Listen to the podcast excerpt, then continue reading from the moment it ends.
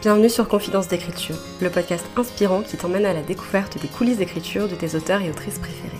Je suis Morgane Luc, autrice de l'imaginaire passionnée d'écriture depuis mon enfance, et dans ce podcast, on explore ensemble ce qui m'a toujours fait vibrer. Les routines des écrivains et écrivaines, leurs plus grands rêves, mais aussi leurs peurs et leurs doutes, leur vision de l'écriture, et bien plus encore. Retrouve-moi chaque semaine autour d'une tasse de thé pour recueillir les confidences de nos invités. Bonne écoute Hello et bienvenue sur ce nouvel épisode du podcast. J'espère que vous allez bien et j'espère que vos projets créatifs se portent bien. Aujourd'hui, on se retrouve pour une nouvelle interview en mode confidence d'écriture avec Marie. Mais avant qu'on commence un petit peu à rentrer dans le vif du sujet, je vous fais comme d'habitude le rappel hydratation du podcast. Si ça fait un petit moment que vous ne l'avez pas fait, je vous laisse aller chercher un grand verre d'eau et je vous laisse le boire doucement pendant qu'on papote avec Marie vous en avez besoin, votre corps en a besoin, et ça vous fera le plus grand bien. Sur ces belles paroles, Marie, hello, merci beaucoup d'être avec nous. Comment ça va? Ça va, ça va.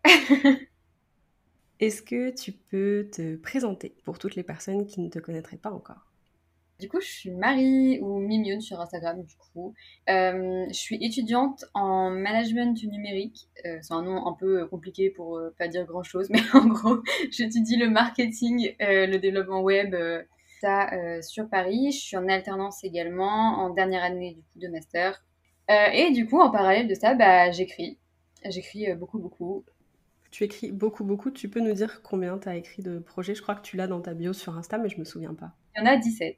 Ouais, j'ai 17 premiers jets à mon actif. Plus ou moins abouti avec les années, quoi. Mais du coup, voilà. Est-ce que tu veux nous dire sur quel projet d'écriture tu travailles en ce moment? Ça fait depuis mi-mai que je me suis remise à l'écriture après une pause de 6 mois. Et donc, je me suis lancée sur un projet euh, de manière complètement euh, spontanée. Euh, donc, avec zéro préparation, zéro idée. Enfin, si, j'avais des idées, bien sûr, mais zéro idée de où j'allais plutôt. Je connaissais pas les personnages non plus. Donc euh, le projet n'a pas de titre, il s'appelle 1010 euh, pour l'instant. Les personnages euh, n'ont toujours pas vraiment de nom. Et du coup c'est un, un roman de fantasy, je pense young adulte, et potentiellement un one-shot, je croise les doigts. Donc voilà un peu où on en est pour l'instant sur ce projet-là tes personnages n'ont pas encore de prénom. Ça, ça m'intrigue énormément. Je sais que on a déjà parlé un petit peu ensemble du, rapport à, nos idées, à comment nous viennent nos projets. Comment ça se fait que tes personnages n'aient pas encore de nom?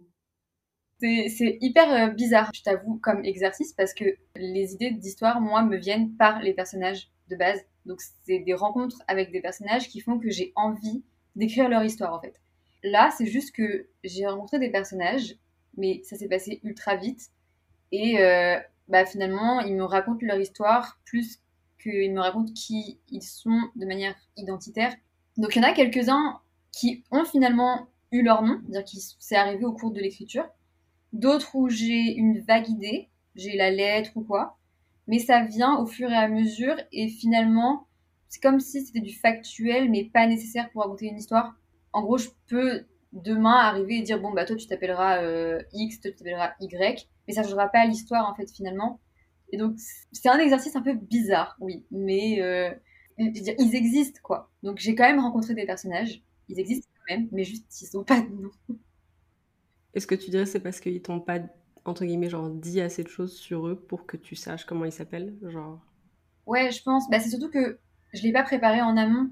En fait, moi normalement quand je commence une histoire, les prénoms et les noms de manière générale, c'est toujours ce qui me vient en dernier et en général, dans mes notes, parce que je prends plein, plein, plein, plein de notes, et ben je mets euh, soit des lettres, soit un nom indicatif. Et en fait, avant de me mettre vraiment à l'écriture du premier G, je prends le temps, à un moment, de me dire bon bah là, on se pose et on bosse word building et je vais creuser et dire bon bah toi, je vais commencer à piger ton nom. Il y a un temps de préparation que je n'ai pas fait pour ce projet-là et que je ferai du coup après coup, mais ça viendra euh, en temps voulu, j'ai envie de dire. Ouais, en plus, tu peux très bien fonctionner avec les initiales pour le moment. Euh. Ouais, c'est ça. Bah, pour l'instant, je mets soit des lettres, soit je mets des trous, des underscores là. Et je sens que je vais me maudire à la réécriture parce qu'il va falloir que je retrouve quel trou correspond à qui. Là, le rechercher remplacer, il va pas être possible en plus. Non, j'ai mal fait mon truc, je suis vraiment nulle.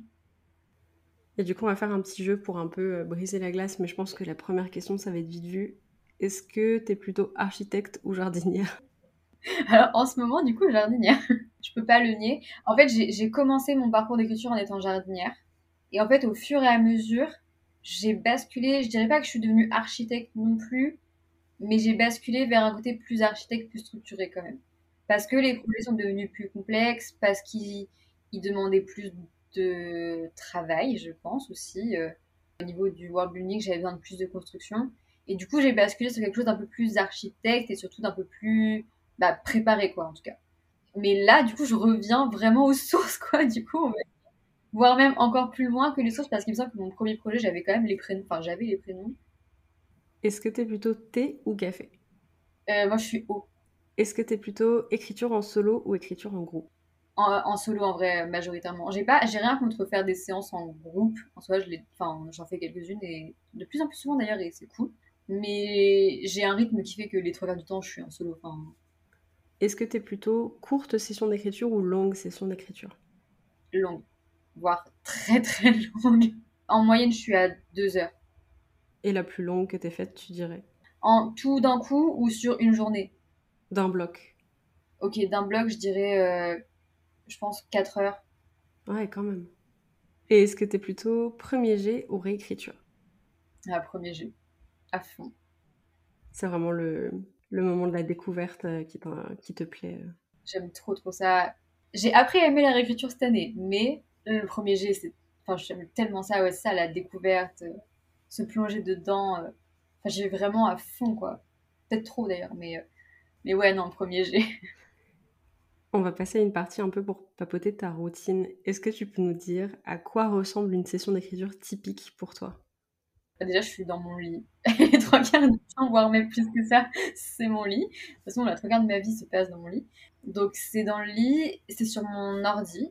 Et mon ordi, que je, je scinde mon écran en deux. Euh, je mets mon fichier Word d'un côté et ma page YouTube de l'autre pour pouvoir changer de musique facilement, en fait. Et ce qui est hyper pratique avec le fait d'avoir un Mac, c'est qu'on a plusieurs écrans. Je peux switcher euh, vers la droite et j'ai un autre écran qui s'affiche. Et donc sur cet autre écran, euh, j'ai un dictionnaire. Et donc, je passe un peu mes sessions d'écriture très souvent à faire des switch gauche, switch droit entre mon fichier et mon truc de dictionnaire pour chercher un synonyme, un truc. Donc euh, voilà, c'est un peu ça. Euh, et du coup, pendant bah ouais deux heures. Souvent, c'est je, me dis bon, je vais faire une heure et puis finalement, je fais une heure et demie. Et finalement, je fais deux heures. et il est hyper tard et je me dis bon, oups. Oui, parce que du coup, genre, t'avais l'air de dire que t'es très nocturne euh, au niveau de l'écriture. Après, je peux écrire un peu tout le temps quand je veux, mais mes sessions d'écriture sont surtout le soir. Moins en ce moment parce que mon, dire, mon mode de vie a changé au niveau de mon emploi du temps. Mais euh, avant, on va dire, euh, il y a encore six mois, je me mettais à écrire vers 22h. Et de 22h à minuit, c'était mon temps d'écriture. Et souvent, ça partait sur plutôt minuit et demi, voire une heure du matin le week-end. Et après, euh, les week-ends, du coup, quand je peux m'y remettre la nuit, donc vers 3 euh, heures du matin, et que j'ai l'énergie, parce que ça arrive que je ne l'ai pas, bah, euh, je m'y remets à écrire peut-être 2 heures, encore une fois, de 3 à 5 heures du matin, on va dire. Je fais des, je fais des grosses moyennes, mais évidemment, je ne me cale pas sur ces horaires-là, mais c'est à peu près l'idée, quoi, on va dire. J'aime bien vivre la nuit. T'as un peu la satisfaction de faire des trucs alors que tout le monde dort. Tu vois ce que je veux dire? T'as l'impression d'être un peu la seule personne éveillée au monde à ce moment-là. Ouais, c'est ça. C'est hyper satisfaisant de te dire personne va te tomber dessus à 4h du matin en fait. C'est un moment où vraiment c'est juste toi, ton moment, ton truc, ton univers, ta bulle en fait. C'est presque un moment privilégié, genre comme si tu volais du temps au temps. Je suis un peu tout le temps en train de rechercher du temps pour faire des trucs. Du coup, le fait de prolonger ma journée de 4 heures de plus la nuit me fait me dire ouais, j'ai plus vécu. Enfin, c'est psychologique parce que finalement, pas forcément. Enfin, il y a toujours que 24 heures dans la journée. Mais euh, psychologiquement, il y a ce truc de ouais, j'ai ce moment libre pour moi, qu'en plus d'autres vivent pas parce que voilà, il y a personne à cette heure-là, personne pour m'embêter ou quoi. Enfin, et j'aime trop. Bah, après, ça c'est un petit truc aussi, mais juste de moi. Mais je trouve ça hyper apaisant le moment où tu vois le jour se lever. Et du coup, tu nous disais genre, t'écris avec ton écran séparé en deux et avec une playlist d'écriture du coup que tu as sur YouTube. Genre, est-ce que cette playlist, c'est toi qui la composes ou est-ce que tu prends des mix déjà faits sur YouTube? J'ai dit playlist, en vrai, euh, ça dépend. C'est-à-dire que ça peut être juste. euh, YouTube te fait des playlists automatiques en fait en fonction des. Quand tu écoutes plusieurs musiques dessus, tu captes et il te fait des playlists automatiques et du coup, je peux mettre ça. Sinon, il y a des playlists entières qui sont déjà faites. euh, souvent, euh, les musiques un peu orchestrales, tout ça, sur des thématiques un peu particulières. euh, donc, ça peut m'arriver. Des BO de films aussi, par exemple. Donc, ça peut être ça aussi. En vrai, c'est rare que ce soit moi qui la fasse parce que la musique, je peux avoir une obsession pendant une semaine, deux semaines sur la même, et après ça va passer à une autre. Ça change beaucoup trop souvent pour que je compose moi-même une playlist. Finalement, en fait, elle va me saouler arriver à, à deux semaines, j'aurais envie d'écouter autre chose. Et du coup, c'est quoi ton titre phare en ce moment? C'est quoi la chanson vers laquelle tu te diriges tout le temps? En ce moment, j'ai une playlist entière où il y a du Within Temptation et du Evanescence. Sinon, j'ai découvert une musique il y a pas longtemps, ça s'appelle Hot Running Karma. Mes obsessions varient. Là, je me suis fait, euh, il y a deux semaines, je me suis fait un, ouais, un binge vraiment de Hollow Purple. Et, euh, et vraiment, je l'ai bouffé, mais non-stop pendant quatre jours, je crois. Et là, j'ai passé à une autre playlist. Mais euh, voilà, j'ai des mini-obsessions qui font que pendant quatre jours, je suis à fond sur, euh, on va dire, une sélection de 3 à 4 musiques. Et puis après, je change, enfin, je tourne, j'ai pas de... Qu'est-ce que tu as avec toi quand tu écris à part ton ordi? Est-ce que tu as un carnet ou quelque chose comme ça Ou est-ce que pour le moment c'est un peu freestyle? Euh, bah, sur ce projet-là, non, du coup. Mais j'ai un carnet d'écriture où je peux noter des idées. Souvent, c'est là que je fais mes recherches de world building, justement. Donc, quand je fais ce travail de préparation un peu en amont, là, il se trouve que sur ce projet-là, pardon, je l'ai pas fait. Mais bon, mon projet d'avant, j'avais fait plein de recherches, par exemple, sur l'uranium, sur euh, des technologies, enfin des technologies, c'était pas vraiment des technologies, mais le début, on va dire, de la technologie euh, à l'époque. euh. Je l'ai pas toujours avec moi quand j'écris. Je vais l'avoir si je sais que j'ai besoin de lui pour une scène en particulier, où il y a un peu de technique ou quoi, ou, alors il faut que je me rappelle des dates que j'ai notées. Enfin, ça peut m'arriver de l'avoir, mais sinon c'est pas systématique que je l'ai. Euh, après, en, vrai, pour mes sessions d'écriture, j'ai vraiment j'ai mon ordi.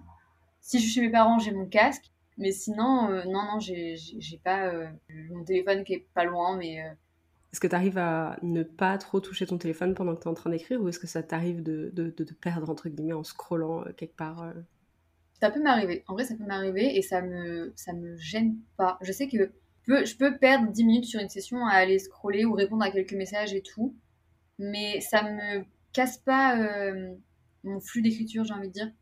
Je peux me remettre à écrire euh, direct après, en fait.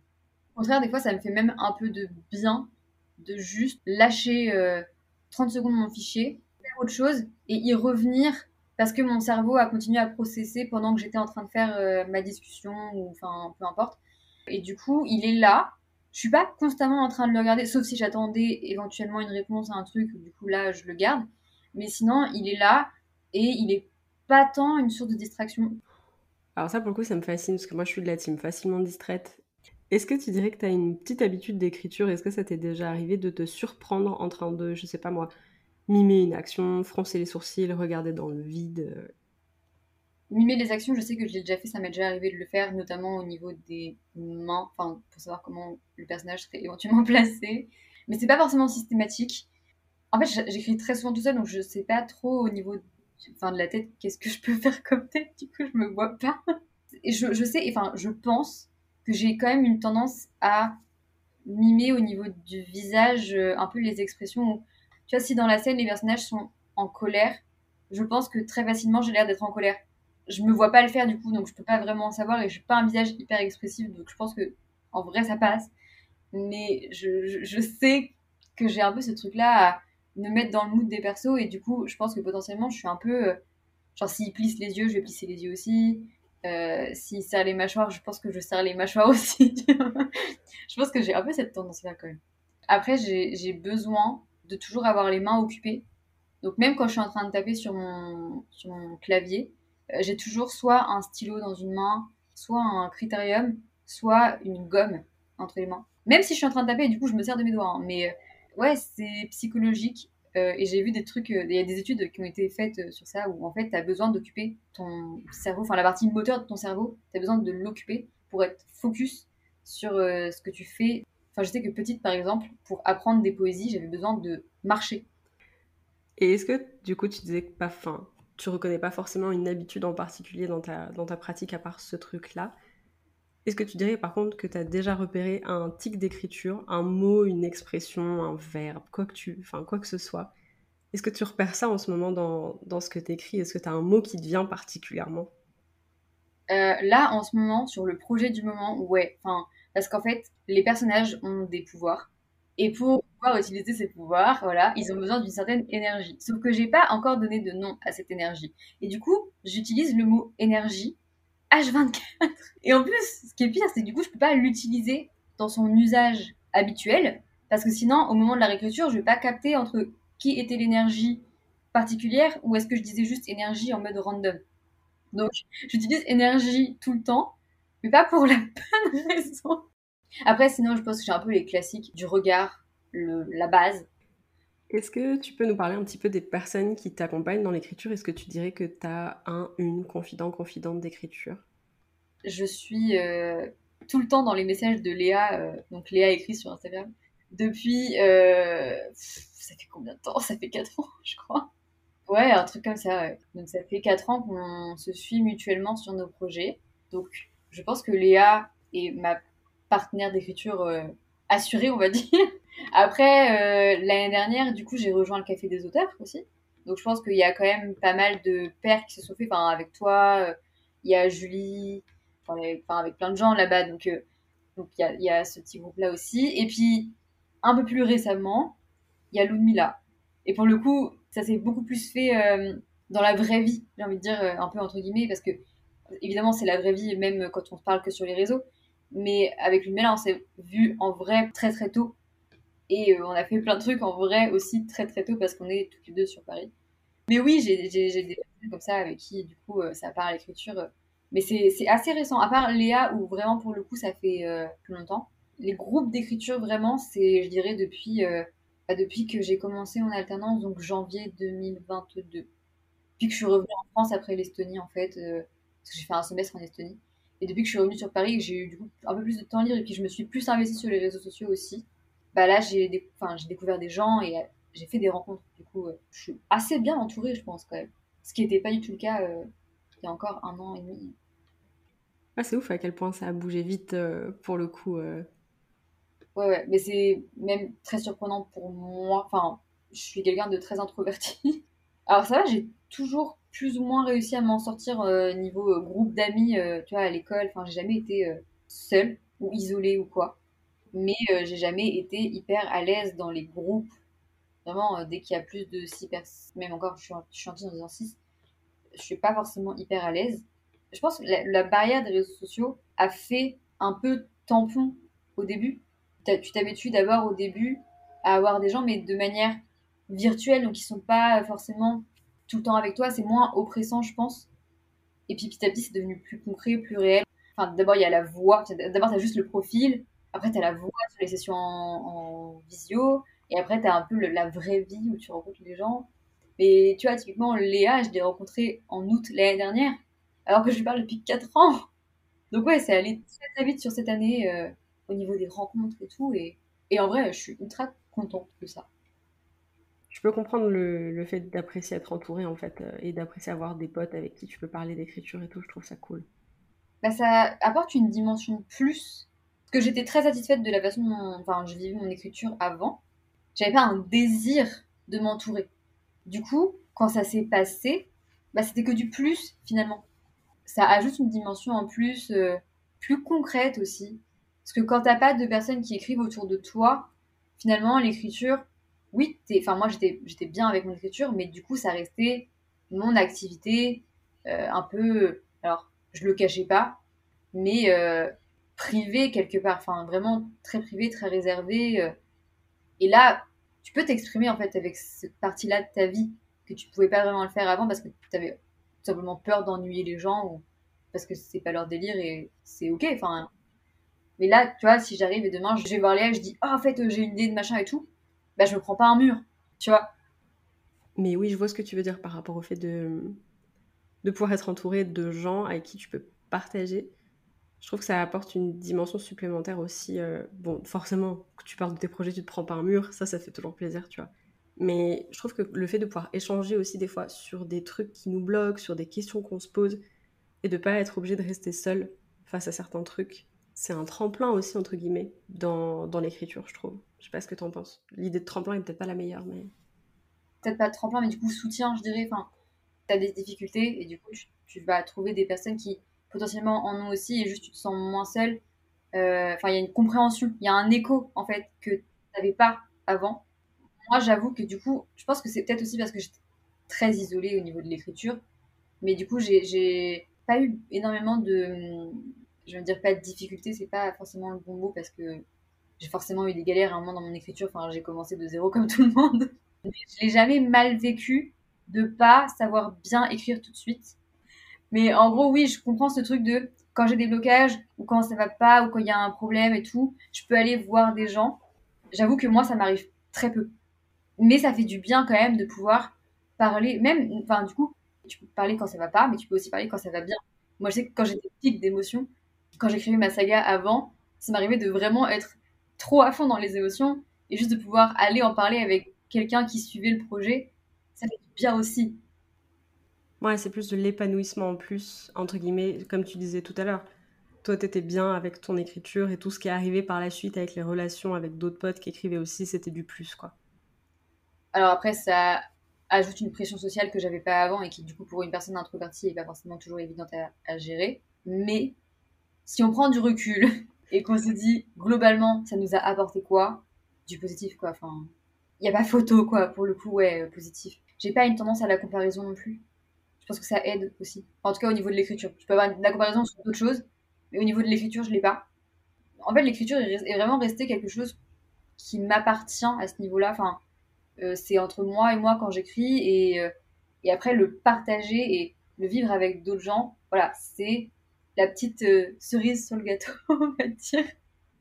Et c'est intéressant du coup parce que tu as une relation à l'écriture qui, sur cet aspect-là en tout cas, est quand même plutôt saine par rapport au réseau, tu vois. Ne pas aller regarder chez les autres, ne pas avoir l'impression d'écrire moins bien, d'écrire moins vite, de faire moins de... Ouais, au niveau de, au niveau de l'activité écrire, ouais, j'ai une relation vraiment saine à l'écriture et, et, ça va quoi. Enfin, après, elle est, elle est saine à ce niveau-là, au niveau euh, entourage, au niveau social. Après, des fois, elle est pas forcément toujours saine non plus, mais ça c'est un autre euh, sujet. Quand tu disais qu'elle n'est pas toujours saine sur certains aspects, est-ce que tu parles du fait que des fois c'est un peu, ça prend un peu le pas sur tout le reste? Ouais, bah, des fois c'est trop. Enfin, j'ai un tempérament qui a tendance à aller dans les excès quand ça lui plaît les trois quarts de ma vie, je le vis de manière très le, plus plat possible, genre euh, ni trop ni pas assez, parce qu'en fait, dès que ça devient trop, bah ça devient beaucoup beaucoup trop. Et dès que euh, c'est euh, pas assez, bah je suis pas bien.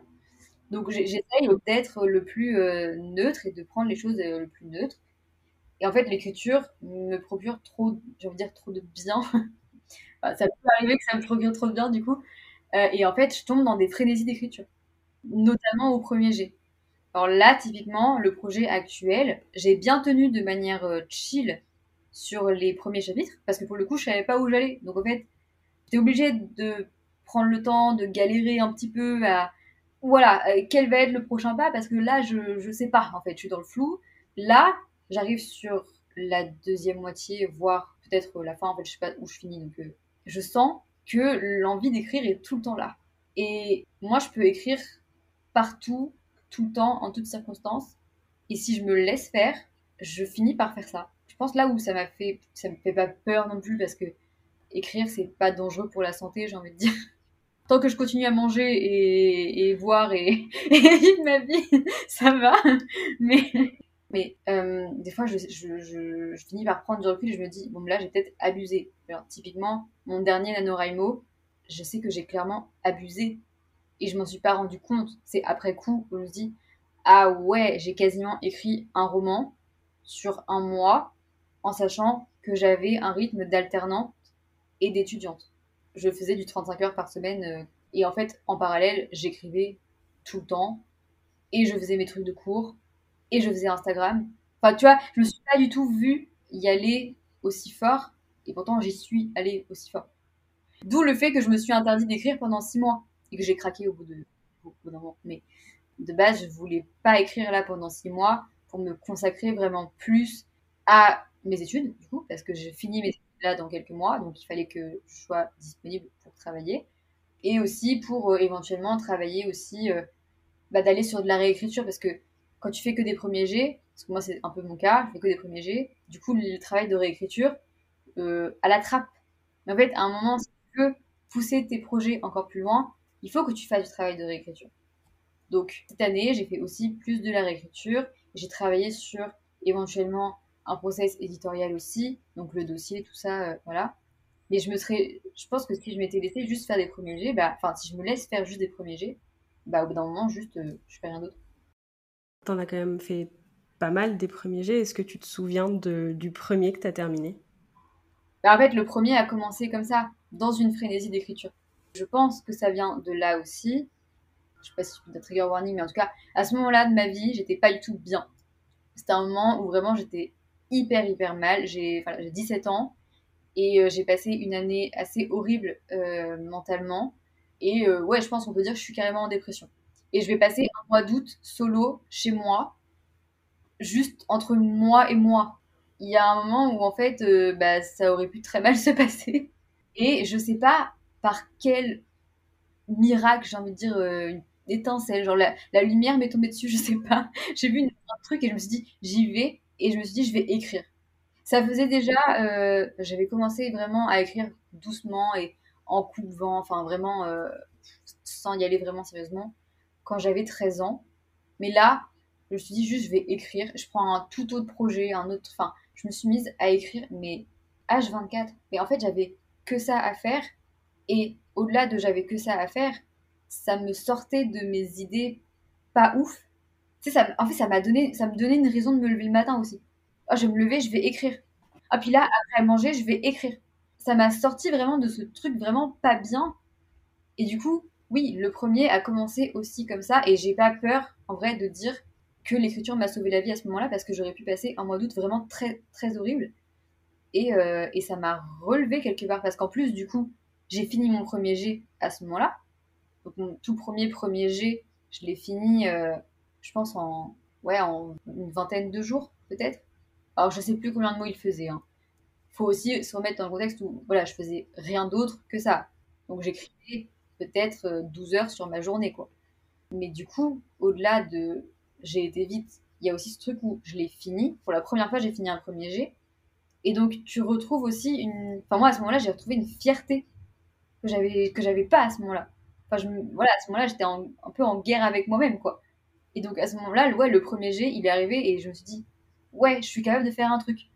Et j'étais trop heureuse. Enfin, ça m'a vraiment ramené de la joie. Et donc je pense qu'il y a ce truc-là aussi où quelque part aujourd'hui, j'ai toujours ce rapport-là au premier G de ça me fait trop du bien de me plonger ailleurs, même si aujourd'hui ça va beaucoup mieux. Hein. Ça va beaucoup, beaucoup mieux. Il y a quand même toujours ce truc où ça me fait m'évader et ça me fait trop du bien et pendant, ouais, peut-être deux heures, je suis juste pas dans ma vie. Alors, non pas que j'ai besoin de fuir ma vie aujourd'hui, comme ça a pu potentiellement l'être à ce moment-là, mais juste ça m'évade, quoi. Et du coup, genre, à ce moment-là, c'était plus un. Ouais, vraiment une bouée de, sauvetage, en fait, pour toi. Est-ce que tu lisais pas mal déjà ou pas? J'étais plus dans une phase où je lisais. La lecture, j'ai repris après. J'ai lu beaucoup quand j'étais petite. Et puis vers mes 10-11 ans, j'ai arrêté, euh, sauf pendant les vacances, des fois où tu sais, bah, tu pars en vacances et t'emmènes trois bouquins et tu les dévores sur la plage. Mais sinon, au quotidien, je lisais, je lisais pas vraiment beaucoup. Je lisais que les, livres qu'on avait à lire en classe. Ah ouais, tu les lisais quand même.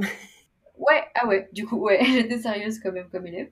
Mais en fait, typiquement, cette année-là, en plus, c'était l'année de mon bac de français. Donc il y avait beaucoup de textes à étudier, beaucoup de trucs. Et en fait, j'ai eu un coup de cœur, enfin un coup de cœur, un semi-coup de cœur, on va dire, sur le conte de Monte Cristo. Et euh, gros inspi, du coup, sur mon tout premier projet. Alors, l'ambiance, rien à voir parce qu'on était sur une fantaisie médiévale, mais sur juste le, le côté euh, un peu plot twist du conte de Monte Cristo, du coup. voilà. Mais non, je lisais pas beaucoup la lecture, c'est revenu après, euh, je dirais, euh, moment du confinement. D'ailleurs, j'ai repris plutôt avec des mangas. C'est le moment où je suis tombée dans les mangas. ça, c'est un gros moment de ma vie, ça aussi. et après, du coup, je me suis remise à la lecture parce que aussi, je me suis plus intéressée à toute la sphère Bookstar sans euh, moi-même, comme ça peut être un peu plus le cas aujourd'hui. Mais je me suis beaucoup plus intéressée aussi à Booksta et tout. Et du coup, j'ai découvert tous les livres qui existaient. Et je me dis, waouh, j'ai raté ça. Est-ce que tu dirais maintenant qu'il y a des auteuristes qui t'inspirent peut-être? J'ai pas euh, the big auteur, tu vois. Enfin, il y a plein de gens qui euh, adorent, euh, je sais pas, souvent entend Pierre Bottero, enfin des trucs comme ça. Enfin, j'ai pas, j'ai pas ça, mais parce que en fait, finalement, je suis passée complètement à côté. Pour Bottero, moi aussi, t'inquiète. ouais, non mais voilà, il y, a plein d'auteurs comme ça, des gros noms. comme je lisais pas du tout à ce moment-là, ils m'ont pas forgé aussi. Du coup, je pense que ouais, j'ai des inspi, mais tu vois, plus en ce moment avec des personnes qui finalement, j'ai envie de dire, me ressemblent plus, même si du coup dans ma tête je les vois tellement plus haut que moi. mais, euh, mais typiquement, euh, je pense que la dernière grosse inspi euh, du moment, bah, ça va être Margot de Seine, tu vois. À un moment, j'étais vachement sur, sur Samantha Bailly aussi. Finalement, j'ai. Ah non, j'ai lu deux, deux livres d'elle quand même. Mais plus pour la personne, en fait, finalement, presque. Plus le statut autoriste que pour ses textes. Et euh, je pense que, enfin, je dirais Margot, j'ai beaucoup aimé euh, Absolu aussi, mais je pense qu'il y a ce côté-là aussi où j'admire plus le parcours. Enfin, récemment, j'ai découvert euh, Yelena aussi, par exemple, tu vois, je, l'ai découvert cette année, Yelena. Et enfin, pareil, hyper inspirant, en fait, au niveau du parcours et tout, de tout ce qu'elle a pu faire. Enfin, moi, ça m'inspire beaucoup sur. pas tant en, termes d'écriture, en fait, finalement. Plus au niveau parcours et, et ce qu'on est capable de faire avec l'écriture, en fait. Est-ce que c'est des gens qui t'inspirent dans, dans, ton, dans ton parcours à toi? Est-ce que c'est des personnes qui te poussent aussi à, à rechercher l'édition traditionnelle, à rechercher la publication?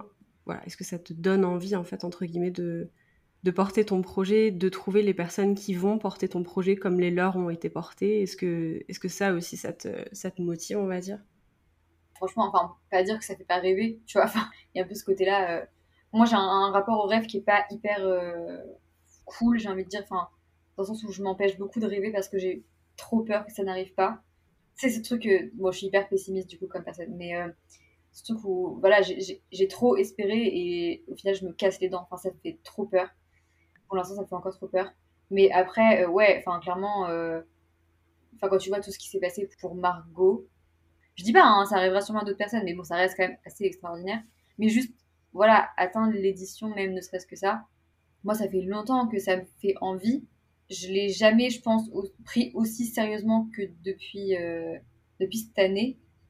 Mais parce que aussi cette année, j'ai mis peut-être aussi plus les pieds dans le plat, j'ai envie de dire. En allant aussi vers des gens qui l'ont fait, en parlant avec des gens qui l'ont fait, en bah, découvrant des parcours aussi, en presque touchant ce monde-là finalement quelque part. Même si, tu vois, même si j'ai pas mis les pieds dedans parce que, enfin, pas vraiment, parce que j'y suis pas mais oui, ne serait-ce que un truc qui s'est vraiment passé avec Margot et avec même avec Elena aussi, avec euh, Clara Hero aussi. Enfin, tu vois, c'est se dire c'est possible. Même Nell aussi, j'ai pas parlé de Nell, mais tu vois, pareil, Nell, c'est vraiment ce truc où c'est possible. Ça n'arrive pas que à des grosses têtes ou à des personnes que tu. Enfin, ça n'arrive pas qu'à des noms sur une couverture. Ça arrive à des vrais gens qui ont des parcours similaires aux tiens et euh, qui finalement le vivent aussi. Alors, on est au même stade d'avancement les uns et les autres, mais ça arrive aussi, quoi. Enfin, ouais, je sais que j'ai eu ce, ce gros. Euh, c'est pas une révélation, mais on va dire ce changement d'état d'esprit année qui est vraiment arrivé de me dire, ok, ça existe. Et au-delà de ça existe, peut-être, potentiellement, j'arrive à m'y mettre, quoi. Enfin, même si je suis pas hésitée, mais juste, je me suis un peu rentrée dedans aussi, quoi. Enfin, bref, c'est encore en, tu vois, c'est très flou dans ma tête encore. Mais euh, oui, la réponse pour la question de base, c'est oui, du coup. Ouais, genre jusque-là, c'était plus un rêve inatteignable euh, auquel tu n'osais pas forcément penser parce que tu voulais pas le concrétiser, tu voulais pas le conscientiser plutôt, par peur de viser un truc que tu n'allais peut-être pas pouvoir euh, atteindre, ou c'était juste vraiment euh, plus inconscient en fait, tu t'y réfléchissais pas jusqu'à ce que tu te rendes compte que c'était une option? Non, en vrai, en vrai, je réfléchissais. Mais le truc, c'est ça, c'est qu'en fait, je me faisais même, j'ai envie dire, je me faisais du mal à me dire j'ai envie, j'ai envie, j'y réfléchis, mais je m'en empêche parce que le fait d'y penser me, me, fait, me fait peur, parce que si ça n'arrive pas, je serais déçue. Limite, je me faisais plus de mal que de bien en essayant de me préserver moi-même. Aujourd'hui, tu vois, j'ai toujours cette peur-là, mais j'ai plus peur de dire que ouais, j'aimerais bien que un de mes tomes soit publié. Et vraiment, j'ai envie de le porter et j'ai envie de le faire. Et ça passe ou ça casse, en fait. Et j'ai très peur que ça casse, évidemment. Mais juste, il y a un moment où faut arrêter de se mettre des barreaux, j'ai envie de dire. Tu vois, avec ces parcours-là aussi, ce que j'ai réalisé, c'est que bah, les gens qui l'ont fait, c'est des gens qui se sont pas mis de barreaux. Et qui, même s'ils avaient des peurs aussi, et même s'ils avaient du mal aussi certaines fois, et bah, ils se sont pas mis des barreaux. Donc en fait, juste arrête de te mettre des barreaux parce que ça ne mène à rien. Mais ça vient aussi avec la réalisation, je trouve qu'il faut accepter d'être vulnérable dans la vie, parce qu'il faut accepter de s'autoriser à d'avoir envie de faire des choses, et il faut accepter de s'autoriser d'être triste si jamais ça arrive pas. Et je trouve que ça demande une force et une vulnérabilité qui est pas du tout évidente à avoir. Donc euh, je suis la personne qui s'autorise pas du tout, genre par exemple même à, pleurer dans la vie, enfin des choses vraiment pareilles, juste euh, être émotif, c'est pas mon truc, enfin enfin ouais, accepter d'être vulnérable euh, alors que je sais que personne va me tomber dessus si ça m'arrive. Mais juste c'est moi, c'est un rapport de, de, soi à soi en fait, de juste dire oui, tu le droit, en fait, de juste, un moment, ça fait mal, et juste, ça fait mal. Mais euh, ouais, c'est un process euh, en cours cette année. Et je sais que j'ai déjà beaucoup, beaucoup évolué. Euh, enfin, le fait que je puisse te dire ça actuellement fait que j'ai déjà beaucoup changé là-dessus. Est-ce que tu serais OK pour partager, entre guillemets, un de tes rêves d'autrice? Ou est-ce que tu préfères juste nous parler de l'édition que tu envisagerais trop si jamais ton roman était publié, ta saga était publiée Si En leur cœur dévolu était publié, genre? À quoi tu voudrais que ça ressemble enfin, Les deux questions se, rassemblent quand même pas mal. Enfin, enfin là, pour le coup, euh, le, le, gros projet, du coup, c'est En leur cœur d'évoluer, donc c'est ma saga que bah, j'ai écrite l'année dernière. Là, le premier tome est euh, grosso modo prêt à être envoyé. En fait, j'attends. Enfin, là, j'attends principalement Brajlon. Franchement, j'aimerais énormément que ça arrive chez Brajlon. Je, je, le vois en fait chez Brajlon au niveau de ce qu'ils ont publié. Euh, au niveau de la vague romantésie en plus qui est en train de prendre un peu d'ampleur et tout. Enfin, franchement, je me, dis why not quoi. Le truc, c'est qu'ils ouvrent pas leur soumission encore. Après, il y a d'autres maisons et je me ferme pas euh, toutes les portes. Mais du coup, oui, le projet, c'est plutôt en leur cœur d'évoluer. Pour la saga entière, si possible. Hein. Mais euh, déjà, ce serait déjà énorme en vrai. Mais ouais, là, on attend, enfin, pour l'instant, le. Je sais pas si je peux dire le rêve du coup, parce que c'est encore euh, l'objectif, on va dire serait de pouvoir le soumettre chez Brajlon d'abord, ou, euh, ou dans une autre, hein, mais euh, pas, pas fermé du tout. Mais euh, il y, a, plein de maisons où il y a plein de possibilités, donc why not? Le rêve potentiel du moment, ce serait en leur corps d'évoluer. Après, voilà, j'en ai d'autres dans le tiroir aussi. Hein. C'est le plus abouti actuellement et c'est celui sur lequel je communique actuellement, donc lui d'abord. Mais encore une fois, d'autres peuvent être envisagés aussi.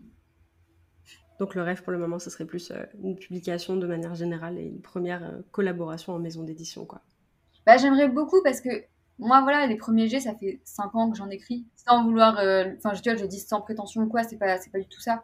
Mais c'est juste que du coup, même si j'apprends tous les jours et même si je me challenge toujours avec des, nouveaux, des nouvelles histoires, des nouveaux trucs et tout, il y a, y a quelque chose où il y a une petite part de moi quand même qui a envie d'aller plus loin, en fait, finalement. C'est pas que c'est plus suffisant, mais il y a quand même ce truc où vivre autre chose, encore plus. Et, euh, et je sais que je suis pas capable d'aller vers l'auto-édition actuellement. Euh, je saurais pas faire, en fait. Je, je saurais pas faire. Euh, je, je, sais, je suis trop, je suis trop dispersée. Je suis pas capable actuellement de le faire. Enfin, pour l'instant, non. Je me ferme pas. Le nom n'est pas définitif en mode je ne voudrais jamais faire l'auto-édition. Mais il est juste que actuellement, je ne suis pas capable, je le sais. Et c'est pas grave. Et donc, oui, plutôt la maison d'édition, du coup. Est-ce que tu peux nous dire, on va enquiller un petit peu sur une partie d'introspection, même si je pense qu'on a quand même pas mal fait d'introspection ensemble euh, dans tout ce qu'on vient de dire. Est-ce que tu pourrais nous dire euh, lequel de tes personnages, tout roman confondu, te ressemble le plus? Je pense que c'est Auguste dans Alors d'évoluer. Enfin, il a pris vraiment pas mal de moi, de manière hyper inconsciente en plus. Hein. Je suis pas, euh, l'ai pas du tout. enfin, moi, je contrôle pas mes personnages en fait, donc je ne décide pas de comment ils sont et de comment ils agissent et tout. J'ai une façon d'écrire qui, dans ma tête, est pas du tout en mode c'est moi qui commande et c'est moi qui décide. C'est des personnages que je rencontre, qui me racontent leur histoire, et moi je dis ok, j'ai envie de l'écrire, ou là je me sens pas capable de l'écrire, ou non, on l'écrira jamais parce que ça tient, j'arriverai pas, enfin ça tient pas ou j'arriverai pas, ou, ou juste c'est pas le moment. Mais, euh, mais du coup, euh, Auguste, ouais, il, il, a récupéré tellement, tellement de moi, c'est horrible. non, mais en vrai, c'est hyper intéressant aussi du coup de se rendre compte des influences que inconsciemment, euh, on peut avoir avec nos personnages, enfin, ou pas d'ailleurs, parce que du coup, j'ai finalement beaucoup moins de points communs avec, bah, Castian, qui est l'autre personnage de la saga. Mais ouais, pour le coup, Auguste, il a, il a ses traits à lui hein, aussi, complètement ses traits à lui. mais il y a des choses plus profondes qu'on qu'on se traîne tous les deux, ouais. Le petit côté faux self, là, ouais, on, il l'a bien pris chez moi, ça. Du coup, le pauvre ou c'est toi, je sais pas, tu vois, je sais pas lequel de vous deux est le plus à plaindre. Entre guillemets, moi c'est ma faute, c'est ma casserole, mais du coup je lui ai refoulé ma casserole. J'ai fait pareil avec mon, Auguste, donc ça doit être un problème avec eux finalement. c'est le prénom qui veut ça. Est-ce que tu pourrais nous partager le meilleur conseil d'écriture que l'on t'ait donné? Un des meilleurs conseils, euh, je sais pas, c'est juste de, de s'écouter soi en fait mais je n'aurais pas dire euh, si on me l'a dit vraiment, ou enfin si on me l'a dit plutôt vraiment, ou si c'est juste à force de l'avoir lu, entendu et vu des gens le dire, mais ouais, s'écouter quand on écrit et se laisser, euh, se laisser euh, toutes les possibilités en fait. Enfin, c'est le conseil auquel je crois et qui résonne le plus avec moi aujourd'hui. Quoi. Ça serait quoi la dernière chose que tu as apprise en termes d'écriture ou en termes de ta vie d'autrice? Je sais pas si si ça compte, tu me diras euh, si ça compte ou pas, mais euh, c'est ce que je disais un petit peu tout à l'heure sur ce côté d'accessibilité. Euh, enfin, je me suis vraiment un peu découverte dans ce monde-là cette année, que le monde de l'écriture, plutôt des risques, j'ai envie de dire, n'est pas un monde lointain et obscur et, et juste réservé à quelques personnes. Enfin, je me suis vraiment rendu compte cette année que il y avait possibilité d'entrer dans ce monde-là, quoi, en fait. Et juste de, de côtoyer des personnes qui écrivent et qui ont des parcours hyper variés et qui, et qui sont OK pour parler avec toi aussi. Parce que, voilà, comme je disais, je suis hyper introvertie et du coup, aller vers les gens, c'est difficile pour moi et trouver comment parler les gens et comment les aborder, c'est difficile pour moi. Et cette année, j'ai fait plein de rencontres et euh, j'ai parlé avec plein de gens, même si c'est pas toujours évident et tout. ça n'empêche que euh, cette année, je pense que j'ai appris que c'était concret, que ça existait vraiment et que c'était que c'était réel j'ai presque envie de dire. Même si on sait que c'est réel, on le sait que c'est réel, évidemment que c'est réel. Je veux dire, c'est pas des robots derrière les, derrière les écrans et derrière les livres. Encore heureux. Voilà, il y a ce truc où tu, tu, le, tu le touches pour de vrai, tu le réalises pour de vrai. Toutes les questions sont ouvertes pour que les gens puissent euh, partager euh, ce qui leur vient en premier, tu vois. Si c'est ça qui vient en premier, alors c'est complètement OK. On inaugure une question ensemble. Est-ce que tu peux nous parler du plus grand obstacle que tu aies eu à surmonter dans ton parcours? Je pense que ça a été euh, d'accepter de, passer à une littérature, enfin une littérature, un genre d'écriture, je veux dire plutôt, plus adulte. J'ai eu énormément de mal à accepter de moi à moi, hein, mais aussi parce que du coup j'ai anticipé un, potentiel regard de l'autre, où euh, en fait ce que j'allais écrire serait plus adulte, potentiellement plus violent et plus trash. Et j'ai eu ce truc peut-être de, de, bah, de oui, de, crainte que euh, on me juge par rapport à ça, ou tu sais, on dise ah mais t'es hyper violente comme personne en fait, enfin ou ah euh, tu penses vraiment ça et tout, enfin une espèce de projection que ce que j'allais écrire allait se reprojeter sur moi. Bon alors finalement je faisais lire mes textes à quasiment personne, hein, euh, voire à personne du tout, donc ça ne, ça ne risquait pas d'arriver. Mais de manière très irrationnelle, c'est un peu la peur qui est venue, et c'était avec le garçon de l'écume, donc un contemporain où effectivement il y a un peu de c'est vachement violent. Et en fait, euh, j'ai eu trop, trop envie d'écrire cette histoire. Enfin, vraiment, une, pareil, une frénésie de il fallait que je l'écrive, il fallait que je la sorte. Et je l'ai sortie, mais je l'ai bien sortie. Mais ouais, il y a eu ce petit moment de purée, je peux vraiment écrire ça? Genre, est-ce que j'ai vraiment le droit d'écrire quelque chose d'aussi brut, hard, j'ai envie de dire? Enfin, et finalement, aujourd'hui, je le fais. J'ai plus de problème à le faire. Ça y est, c'est acquis. Par contre, le faire lire, et encore, un peu en process dans ma tête. Alors là, j'ai accepté avec En leur cœur dévolu. J'ai osé avec En leur cœur dévolu. Mais je sais qu'il y a encore une appréhension très forte de euh, purée, qu'est-ce qu'on va en penser et qu'est-ce que ça va dire sur moi. Genre, alors que ça veut rien dire sur moi au final. Enfin, à part que c'est des histoires qui me plaisent, mais finalement, ça veut rien dire. Enfin, je ce qui se passe dans leur cœur dévolu n'est pas ce qui se passe dans ma vie. Encore, encore parce que purée. Mais du coup, ça veut rien dire sur moi, ça veut rien dire sur mon vécu, mais un des gros obstacles, c'est vraiment ce truc-là de. Euh, enfin, d'arriver à me détacher d'un regard qui finalement n'était même pas là en plus. L'anticipation d'un regard qu'on pourrait avoir sur toi et qui finalement en plus n'arrivent pas parce que tu vois, j'ai fait faire des bêta lectures avec En leur cœur dévolu et avec Le garçon de l'écume et on m'a pas reproché ce genre de choses. On m'a pas dit que j'étais violente, on m'a pas dit que, que j'avais des problèmes, tu vois. On a juste lu mon bouquin et on m'a fait des retours.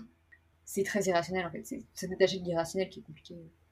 Ouais, mais en même temps, ça fait sens parce que tu sais, il y a cette part où on dit toujours, genre, quand quelqu'un te lit, quand tu fais lire ton livre à quelqu'un, t'as un peu l'impression que t'as donné une énorme partie de toi à quelqu'un et cette personne lit une partie de toi, tu vois. Alors qu'en vrai, genre, je pense que quand on parle d'une partie de soi, genre, c'est jamais nous, en fait. C'est juste une partie de notre imaginaire et des histoires qui existent dans notre tête. Et ça, c'est très personnel parce que c'est très intime. Mais ça ne nous représente pas. Enfin, je veux dire, moi, je dis toujours, Frontières numériques, c'est genre une histoire qui me tient à cœur et genre, c'est une, partie de moi, mais c'est pas moi, c'est pas ma vie, je ne suis pas mes personnages, ils sont pas moi et c'est pas le but, en fait, de retranscrire quoi que ce soit de mon vécu à travers ce roman-là. Parce que c'est pas le but que je, que je voulais lui donner. Il y a des gens qui font le, de la fiction euh, plus autobiographique et tout, ce qui fait complètement sens aussi. mais... les gens veulent délivrer un message, là pour le coup, éventuellement, enfin, quand ils racontent leur vie pour délivrer un message, même s'ils passent à travers des personnages, oui, effectivement, là, il y a un peu plus ce truc où on va toucher de l'intime. Mais nous, on écrit de la fantaisie, enfin, actuellement, on écrit de la fantaisie, ou en tout cas quelque chose d'imaginaire, purement imaginaire. Euh, il y a un détachement euh, qui est obligatoire, enfin, pratiquement obligatoire. On peut pas traverser tout ce que nos personnages traversent. en général, quand on dit qu'on donne des parties de nous à nos personnages, c'est souvent des trucs, euh, tu vois, genre une thématique globale. Genre moi et Auguste, enfin mon Auguste en tout cas, genre on partage une thématique globale d'anxiété. On a des symptômes communs. Mais genre son anxiété n'est pas mon anxiété, je ne suis pas Auguste. Enfin tu vois, genre il y a un détachement par rapport à ça. Et des fois ce qui est difficile c'est de, de donner ça à des gens qui vont essayer de te caler toi ce qu'ils connaissent de toi sur ton livre en disant ah ouais ça c'est ça par rapport à elle. Et toi t'es là l'analyse de comptoir c'est non. Enfin genre vraiment euh, moi euh, j'écrivais juste mon truc tranquille euh. surtout quand quand t'es lu par des gens qui te connaissent pas ils peuvent pas faire ce truc là mais quand c'est des, des, personnes que tu connais enfin moi je sais que j'ai presque j'ai envie de dire plus peur d'être lu par des gens qui me connaissent que par des gens qui me connaissent pas. Qui est complètement pareil un peu bizarre du coup mais j'ai presque cette peur là parce que je me dis est-ce que ça va pas changer la vision que les gens ont de moi, la relation qu'on a, du coup, est-ce qu'ils vont pas me voir différemment, genre en mode, euh, mais qui est cette personne Mais encore une fois, c'est hyper irrationnel parce que ça n'arrive pas. Enfin, je dis pas que ça ne peut jamais arriver, mais c'est quand même euh, super rare, je pense. Enfin, si tu choisis les bonnes personnes en bêta lecture plutôt, parce que moi, je me suis jamais fait par des lecteurs lecteurs très rarement, mais plutôt en bêta lecture, si tu t'entoures de bonnes personnes et des personnes qui sont bienveillantes et tout, normalement, ça n'arrive pas. Est-ce que tu peux nous dire ce que l'écriture représente pour toi? Pour moi, c'est vraiment un moment genre de pure évasion, quoi. Enfin, et vraiment pur kiff. Enfin, j'aime trop ça. J'ai presque limite mes doigts vont automatiquement revenir à mon fichier d'écriture, quoi. Enfin, j'ai ce besoin et même dans ma tête, j'écris des phrases et après, il faut que je les prête dans mes notes parce que sinon, je vais les oublier, ça va pas du tout. moi, c'est vraiment mon moment, quoi. C'est un truc de vraiment de plaisir et je, me, jette dans l'écriture, quoi. Euh, et, je suis trop bien quand j'écris. Est-ce que tu aurais potentiellement un mot que tu aimerais adresser à ton toi du passé? Ah, c'est super dur. C'est dur parce que je suis pas toujours, toujours en paix avec la personne que j'ai pu être. Je me dirais, je pense que je me dirais, euh, pas d'arrêter d'avoir peur parce que je pense qu'on n'arrivera jamais à ne pas avoir peur, mais arrêter de se, de se mettre des bâtons dans les roues, ça par contre, oui. J'ai vraiment une tendance à l'autosabotage et une tendance à, attendre l'approbation aussi. Alors que je fais tout pour ne, rester caché. Du coup, on ne peut pas approuver ce que je fais vu que je ne me montre pas. Parce que j'ai peur de me montrer. Mais je sais que aussi, si je n'ai pas des fois des approbations, j'ai une tendance à attendre qu'on me dise, ok, tu peux faire les choses. Donc, je pense que, ce que je me dirais, c'est d'arrêter de me, voilà, de, me mettre des bâtons dans les roues et juste de me donner le droit de faire ce que j'ai envie de faire et de d'arrêter d'attendre, en fait. De... Il y a que. C'est entre moi et moi, en fait.